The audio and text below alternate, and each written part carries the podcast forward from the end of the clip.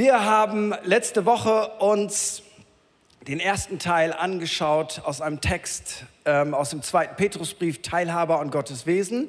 Und ich lese in der Schlachterübersetzung, das ist im Moment die Übersetzung, ich switche immer so von Neue Genfer. Wenn ich es ein bisschen genauer wissen will, switche ich zu Schlachter.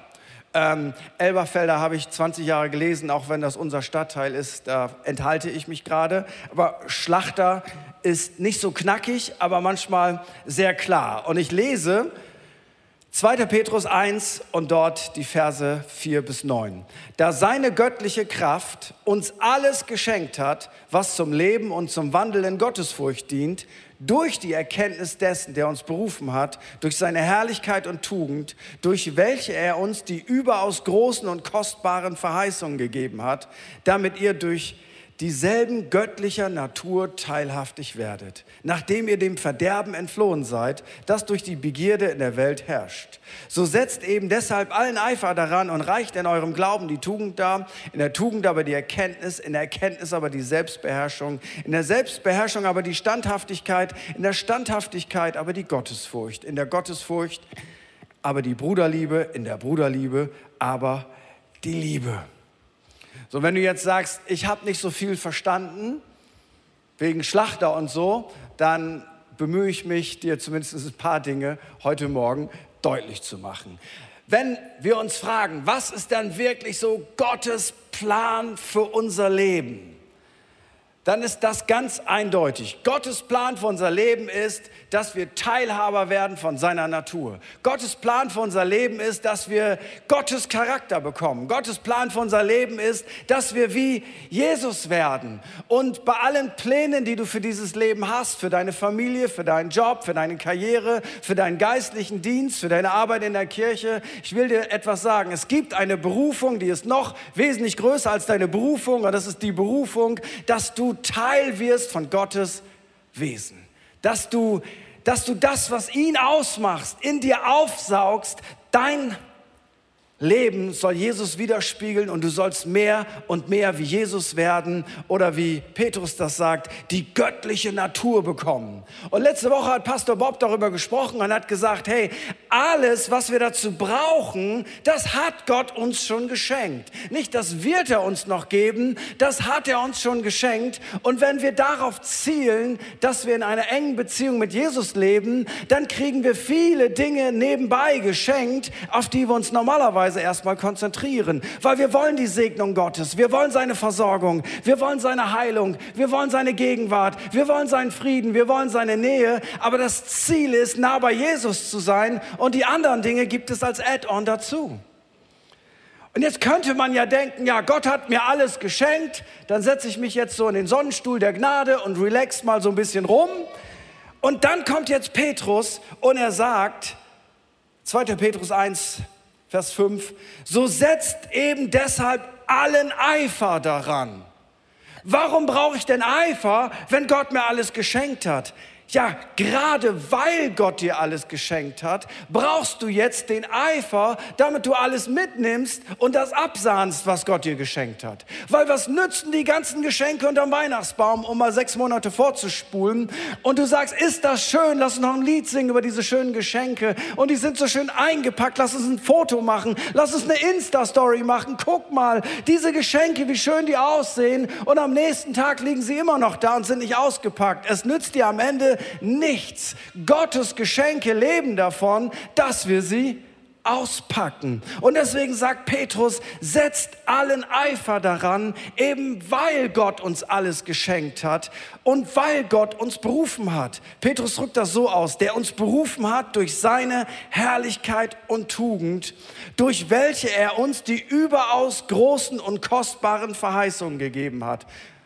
Lass dir das mal so auf der Zunge zergehen. Gott hat dir nicht nur Versprechungen gemacht, sondern Gott hat dir überaus große Versprechungen gemacht. Wenn jemand in der Lage ist, ethisch sauber zu übertreiben, dann ist es Gott.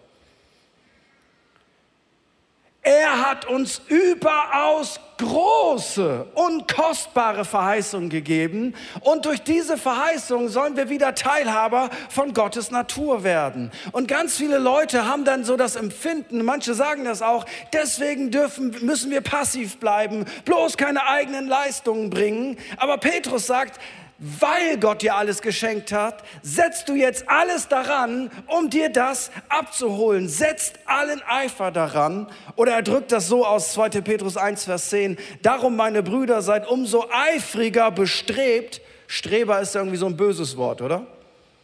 Kennst du noch den Streber in der Schule? Ich gehörte nie dazu. Ich war in der Gnadenfraktion in der letzten Reihe. Und wenn ich was nicht wusste, war der Herr so gnädig, dass es mein Nachbar wusste. Das ließ sich nicht komplett fürs ganze Leben durchhalten. Aber Streber war für mich immer so, so, ah, das sind die Nervigen. Aber weißt du was? Es gibt eine Art von Streben, wo Gott sagt, du sollst ein Streber werden. Du sollst eifrig danach bestrebt sein, deine Berufung und Auserwählung festzumachen. Quintessenz ist, Gott möchte, dass wir begehren, wie Jesus zu sein und dass wir dadurch die Gemeinschaft mit Jesus, seinem Wort und seiner Gemeinde suchen, weil wir sollen Jesus erkennen, seine Herrlichkeit und Tugend und das färbt ab. So und da versuche ich jetzt mal ein größeres Bild zu malen. Was, was für einen Gedanken hat Jesus gehabt, als er seine Jünger rief? So, er berief zwölf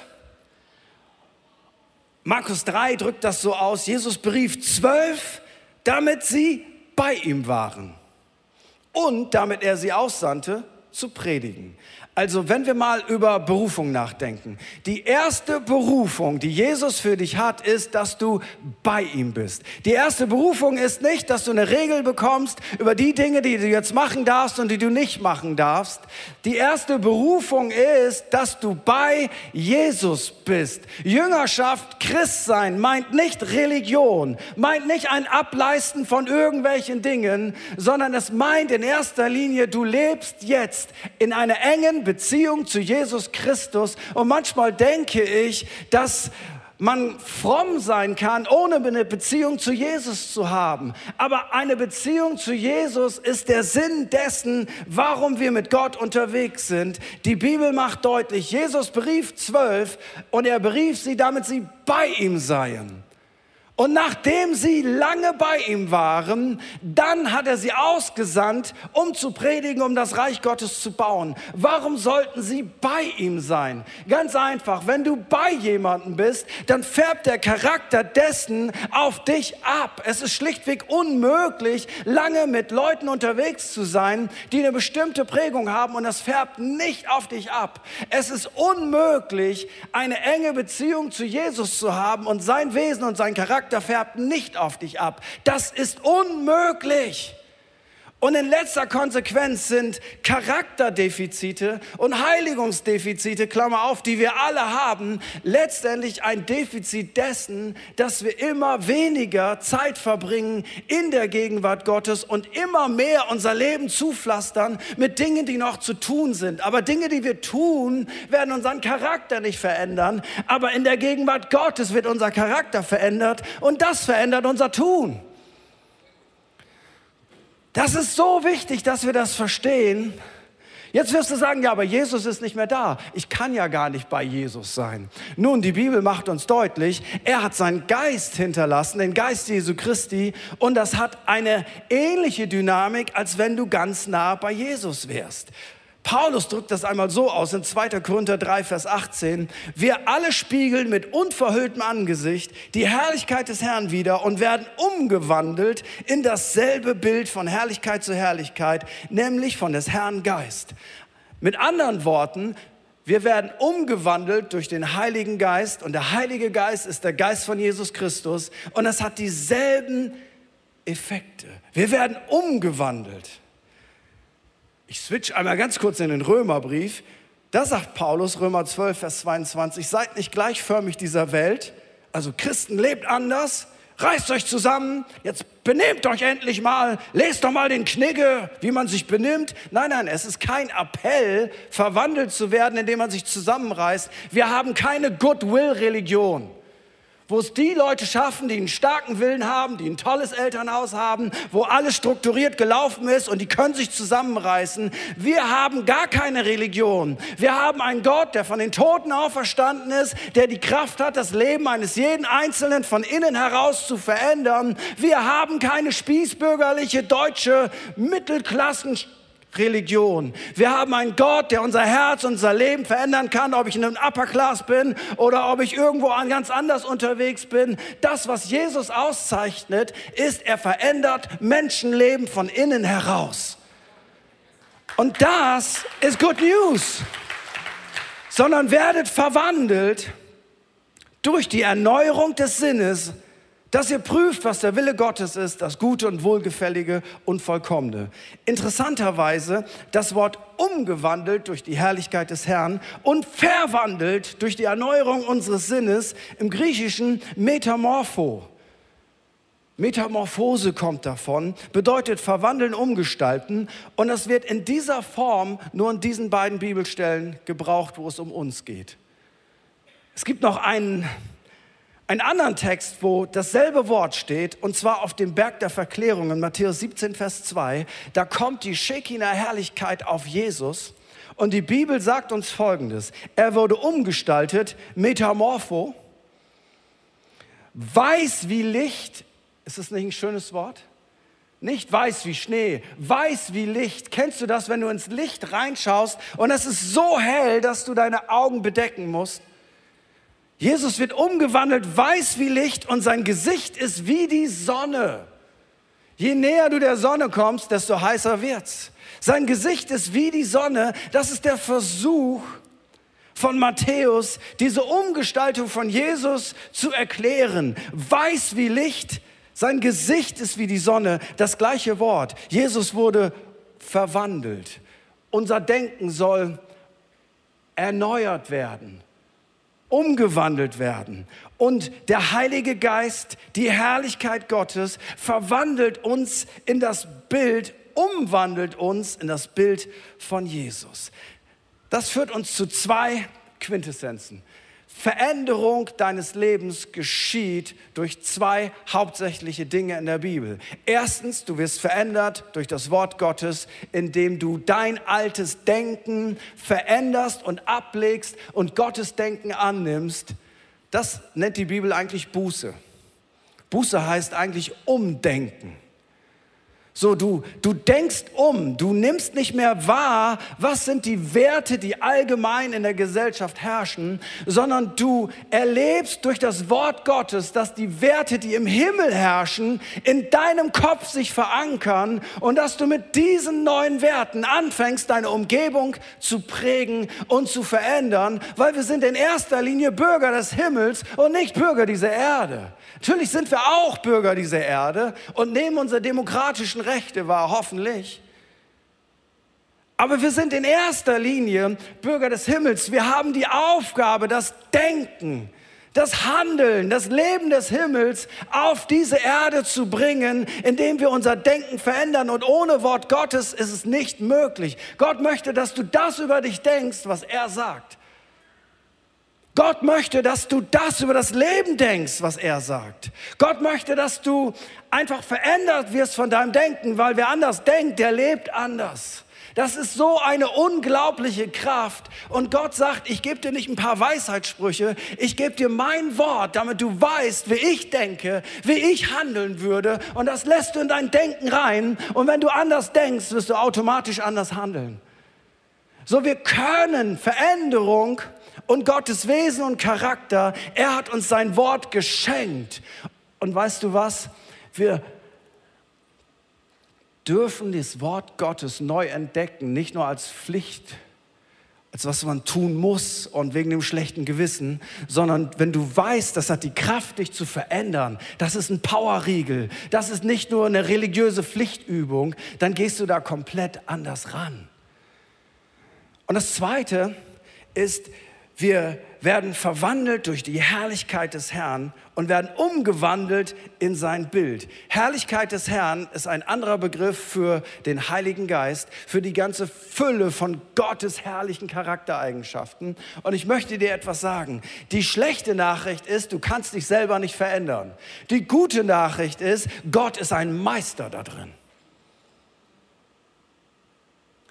Aber er tut es nicht, durch Appelle an schlechtes Gewissen. Er tut es, indem wir uns der Herrlichkeit Gottes aussetzen. Vielleicht werden wir nicht so wie Jesus äh, weiß wie Licht und unser Gesicht scheint wie die Sonne. Aber ich will dir etwas sagen. Wenn wir es wieder lernen, in die Gegenwart Gottes einzutauchen, dann wird das ähnliche Ergebnisse haben, weil die Gegenwart Gottes ist etwas, das unser Herz gar nicht kalt lassen kann. Du wirst verwandelt durch den Heiligen Geist und dann sagt die Bibel, dann gehst du von Herrlichkeit zu Herrlichkeit. Die Bibel sagt nicht, du wirst nie wieder Probleme haben. Die Bibel sagt nicht zwischen Herrlichkeit, dass es kein Tal gibt. Aber die Bibel macht auch eins deutlich, bei allen Herausforderungen, bei allen Problemen, bei allen Anfechtungen, bei allen Risiken, die das Leben hat. Es ist in der Lage, wenn wir uns ständig mit dem Heiligen Geist füllen, dass wir von Herrlichkeit zu Herrlichkeit gehen. Jesus sagt einmal zu einer Nachfolgerin von ihm, er sagt, wenn du glauben würdest, dann würdest du die Herrlichkeit Gottes sehen. Ich denke ja, Glauben, ist das wieder so ein Appell an, an reiß dich zusammen, nun leiste mal wieder was. Nein, Glauben ist eigentlich ein tiefes Zutrauen zu Jesus. Und ich will dir etwas sagen. Misstrauen Jesus gegenüber und Unglauben ist ein Monster. Und dieses Monster lauert bei jedem von uns. Und dieses Monster wird gefüttert durch mangelnde Gebetserhörung, durch Herausforderungen, durch Dinge, die nicht so gelaufen sind, wie wir es gerne hätten. Und dann rechnen wir das so, wenn das in der Vergangenheit nicht lief, dann wird es wahrscheinlich auch in der Zukunft nicht sein, sagt das Monster. Aber der Heilige Geist sagt, du kannst doch nicht diese Mathematik in dein Leben einbauen, weil es damals nicht lief und weil mich der enttäuscht hat und die hat mich auch enttäuscht und die Kirche hat mich enttäuscht und alle haben mich enttäuscht und Gott hat mich enttäuscht. Deswegen wird das in Zukunft auch so sein. In dem Moment erlaubst du deiner Vergangenheit, deine Zukunft ganz klar festzuregeln, aber ich will dir etwas sagen. Das ist ein Monster weil deine Vergangenheit sagt nichts über deine Zukunft aus. Aber wenn du gedanklich in deiner Vergangenheit verhaftet bist, dann wirst du deine Zukunft nicht gestalten und du erlebst das, was in deiner Vergangenheit immer wieder passiert ist, erlebst du auch in deiner Zukunft. Und Gott sagt, no, niet, nein. Jetzt wirst du sagen, aber wie soll ich das hinkriegen? Durch die Herrlichkeit Gottes. Du darfst dich der Herrlichkeit Gottes aussetzen. Und wenn du dich der Herrlichkeit Gottes aussetzt, dann spiegelst du das wieder. Das geht gar nicht anders.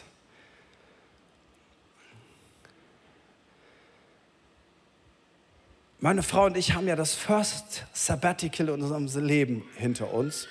Danke nochmal für den wunderbaren Tipp, Pastor Bob. Es war komplett anders, als wir dachten. Roadtrip ausgefallen, Flüge ausgefallen ohne Ende.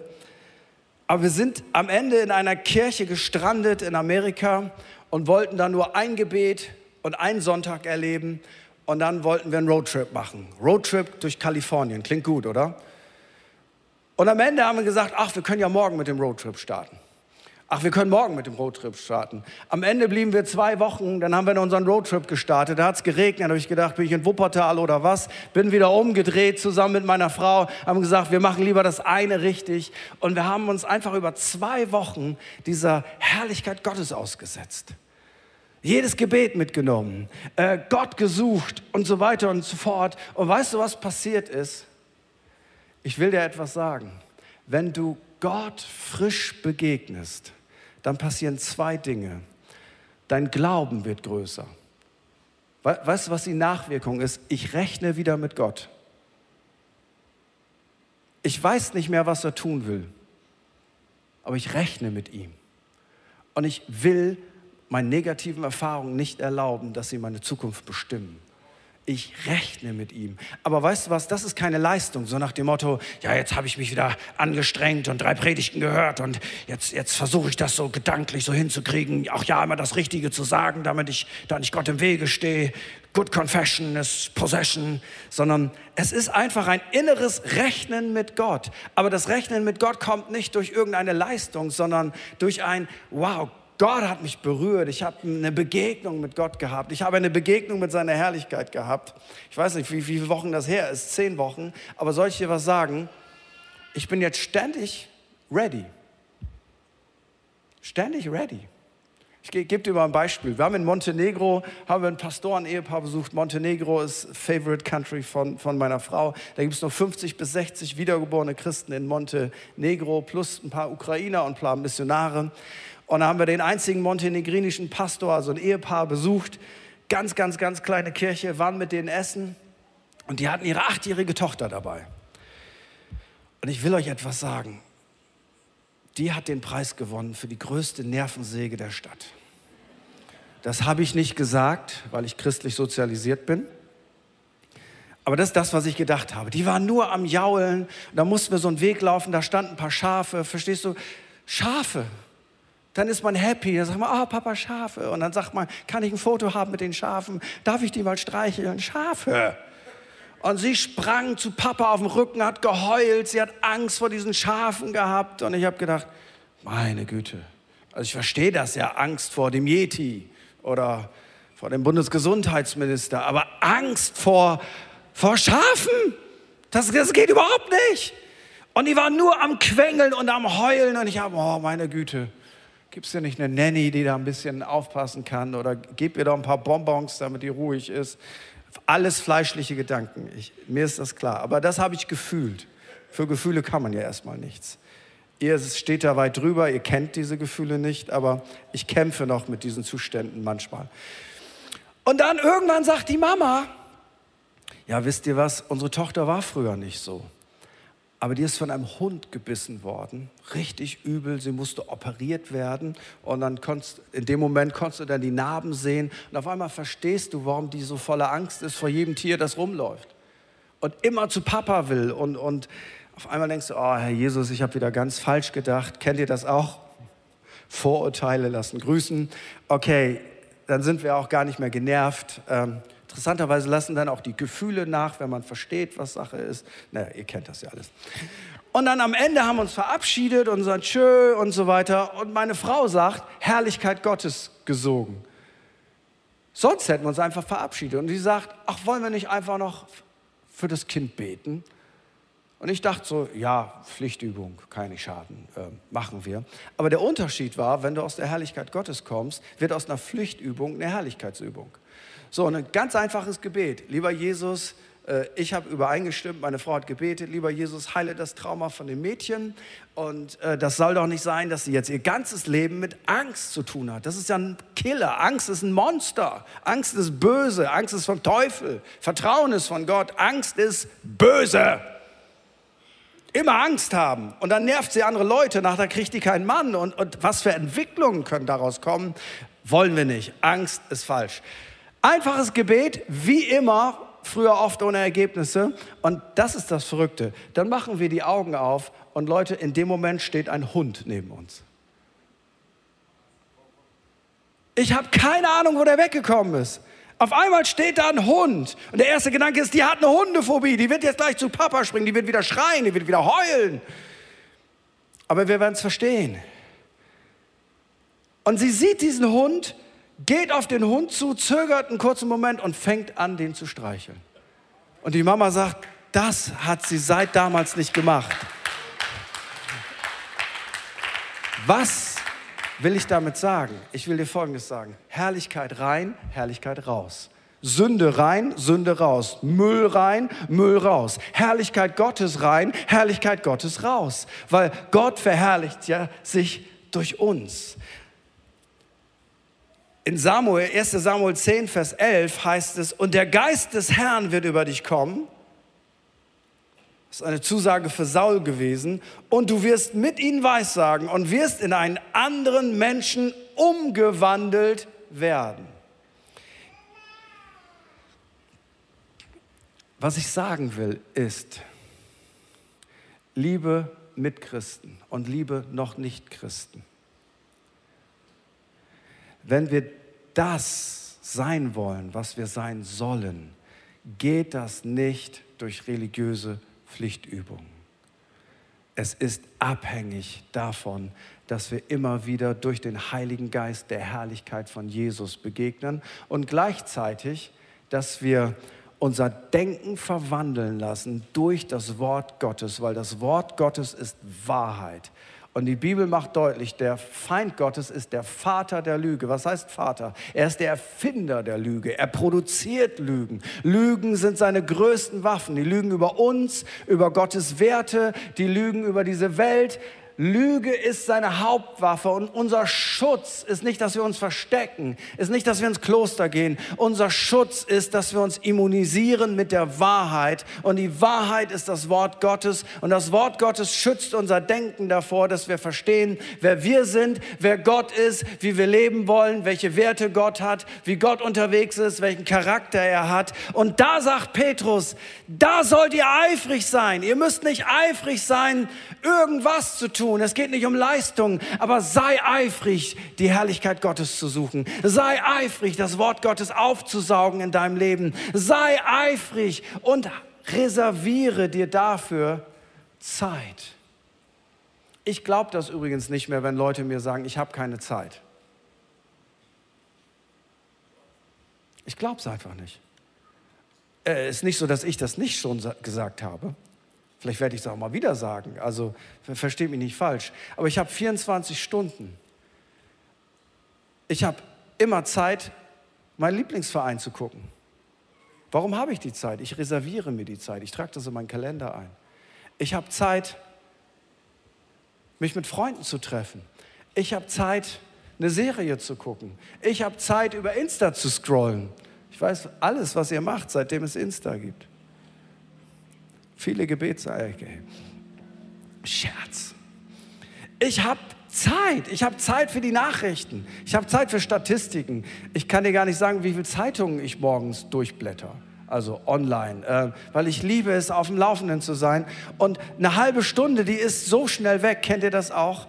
Das Problem ist nicht, dass wir alle zu wenig Zeit haben. Das Problem ist, dass wir zu beschäftigt sind mit Dingen, die unsere Seele nicht füttern, die uns nicht nach vorne bringen, die nicht die Herrlichkeit Gottes bringen, die uns, die uns nicht sättigen. Wie oft hält der Teufel uns so eine Möhre der Sünde vor, vor die Nase und sagt, wenn du diese Möhre isst, dann bist du glücklich, dann essen wir diese Möhre, dann sind wir wieder nicht glücklich und dann müssen wir eine andere Möhre haben. Irgendwann muss die Möhre noch größer sein. Ich will dir etwas sagen. Es ist nicht möglich, dass das Herz satt wird durch die Dinge dieser Welt. Wir sind ewige Wesen. Unser Herz wird satt durch die Gegenwart Gottes, weil da wissen wir, das ist unser Zuhause. Da gehören wir hin. Das ist ein Taste von Ewigkeit. Jetzt ist die Hälfte der Predigt vorbei. Ich wollte jetzt noch über Tugendlehre, aus dem Glauben wächst die Tugend, zur Tugend soll die Erkenntnis kommen, zur Erkenntnis soll die Selbstbeherrschung kommen, zur Selbstbeherrschung die Standhaftigkeit, die Gottesfurcht, die Bruderliebe und die Liebe.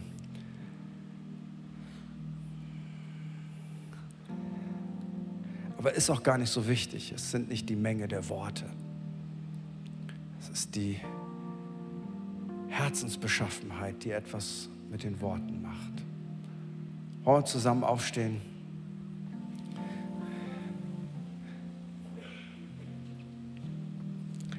Und ich möchte heute Morgen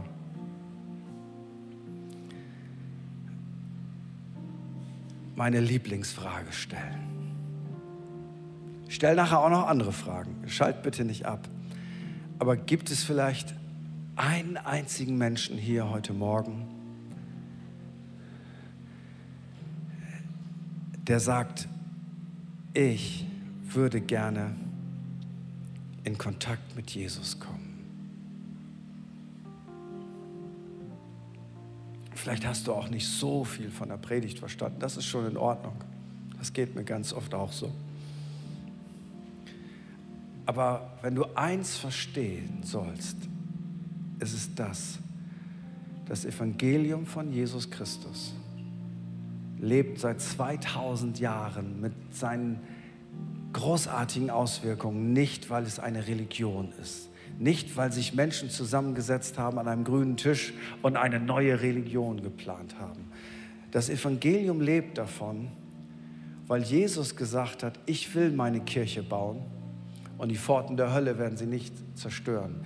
Die Kirche von Jesus ist unkaputtbar. Es ist egal, was passiert. Es ist egal, ob Medien, politische Systeme, geistliche Kräfte die Kirche auslöschen wollen. Die Kirche ist unkaputtbar, aber nicht wegen uns. Nicht wegen uns, sondern wegen ihm. Weil Jesus Christus lebt. Jesus Christus ist gestorben und auferstanden.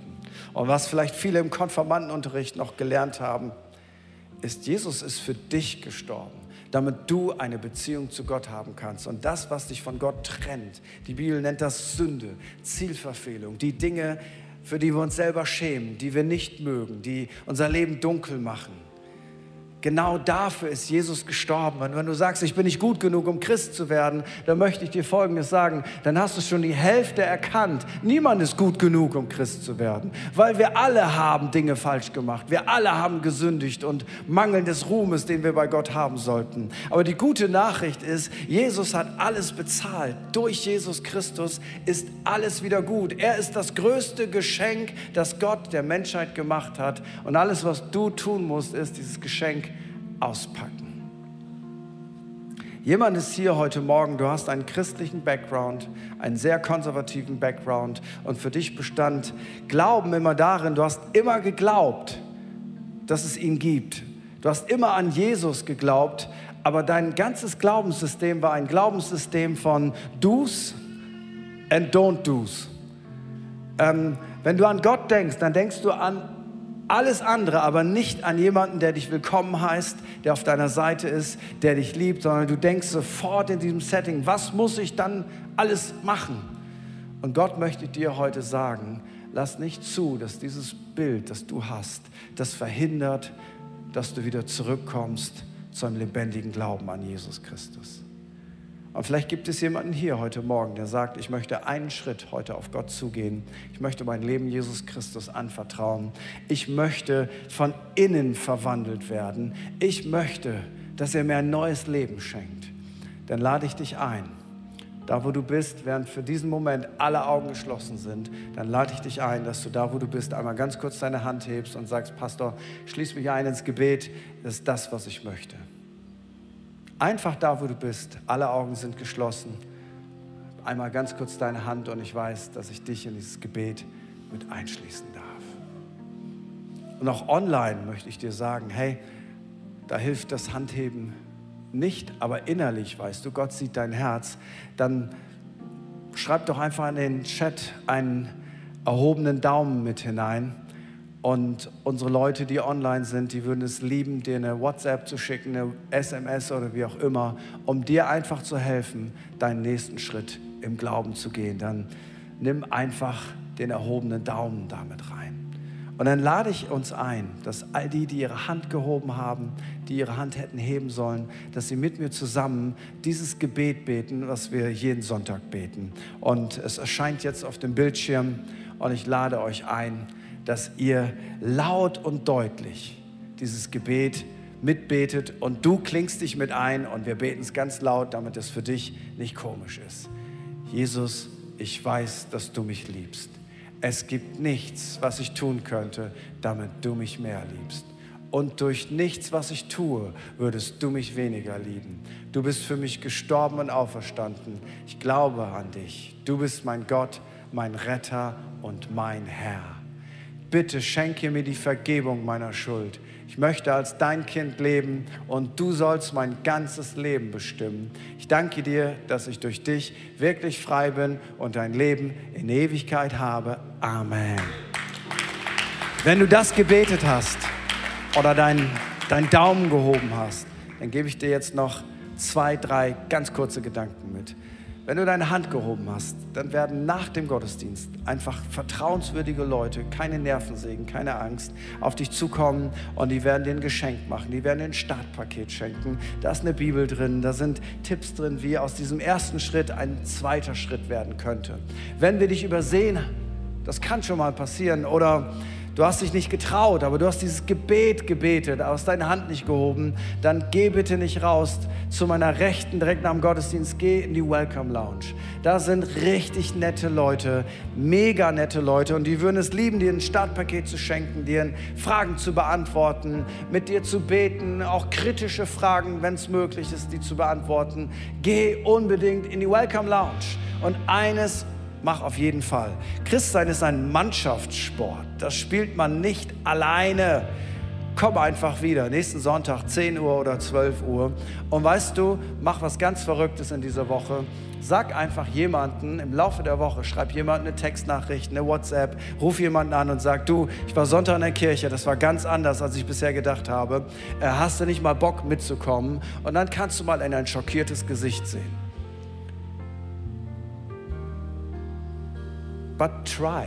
Weil niemand kommt zur Kirche, wenn er nicht eingeladen wird. Also niemand steht vor der Tür und sagt, ich will rein, sondern Menschen kommen, weil sie eingeladen werden. Hey, wie wäre es, wenn wir ganz neu unterwegs sind, Menschen einladen zum Glauben an Jesus Christus? Und da ist ein Kirchenbesuch manchmal sehr hilfreich. Und was wir jetzt tun werden, das ist meine zweite Frage. Wir werden jetzt noch gemeinsam in die Anbetung hineingehen. Deep Stuff. Und ich möchte einfach dass wir heute Morgen für Menschen beten, die neu eine Sehnsucht haben, das Wort Gottes zu entdecken, damit ihr Sinn verändert wird und die neu eine Sehnsucht haben, die Herrlichkeit Gottes für sich zu erleben, damit das wiederum rausstrahlt. Das ist nicht ein, ein Ich reiß mich zusammen. Es ist, du empfängst etwas, du wirst beschenkt. Denkt an letzte Woche, du wirst beschenkt. Und das, womit Gott dich beschenkt, das kannst du auch weitergeben. Aber das Ziel ist nicht in erster Linie das, was du weitergibst. Das Ziel ist, dass du selber wieder neu, frisch die Gegenwart Gottes erlebst. Und ich will dir etwas sagen, wenn du das erlebst, gehst du mit Glauben raus. Du gehst mit Hoffnung raus. Du siehst die Welt mit neuen Augen. Du weißt, alles ist möglich. Passiert alles? Nein, aber alles ist möglich. Und diese innere Haltung ist da, und es klappt sogar, wenn man Urlaub hat, weil du bist einfach innerlich frisch. Und ich lade jetzt schon ein, unser Live-Team, wer auch immer nicht im Urlaub ist, äh, Gemeindeleitung, Key-Coaches, Pro prophetisches Team, wer auch immer da ist, platziert euch doch bitte zu meiner Rechten hier und relativ schnell. Und wenn du sagst, ich will mich dem stellen, ich gehe dahin. Und folgendes möchte ich die Beter bitten. Wenn du zum Gebet kommst, formulier doch bitte selber, was du dir wünschst. Dass du nicht dich einseitig fixierst, dass der Beter dir was gibt, sondern sag du Jesus, was, was du dir wünschst, was in deinem Herzen passieren soll. Und die werden mit dir übereinstimmen und gemeinsam werden wir abräumen, was Jesus für uns hat. So, ihr lieben Beter, seid doch so lieb. Ähm, und wenn viel zu wenig da sind, dann paar Kleingruppenleiter, klingt euch noch mit ein. Aber wenn du dich neu der Gegenwart Gottes stellen willst, dann lade ich dich ein. Komm einfach jetzt. Und du kannst das während der ganzen Lobpreiszeit noch tun. Aber denk daran, es ist ja nicht clever. Also da bin ich jetzt ganz deutsch. Weißt du, wir singen jetzt ein paar Minuten und am Ende des Liedes denkst du, ach, ich, ich will ja auch Gebet. Das weißt du aber doch jetzt schon, oder? Also lass uns das nutzen und alle anderen, die nicht im Gebet sind, wir werden gemeinsam die Gegenwart des Herrn feiern und singen.